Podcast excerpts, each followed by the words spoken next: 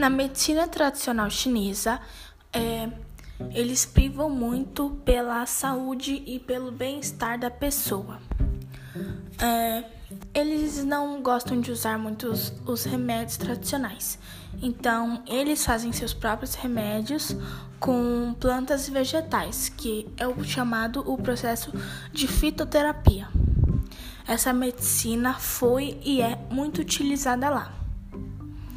E ao decorrer dos anos, eles estão avançando em muitas pesquisas, em equipamentos, em imunização contra doenças, porque a China é um país muito avançado.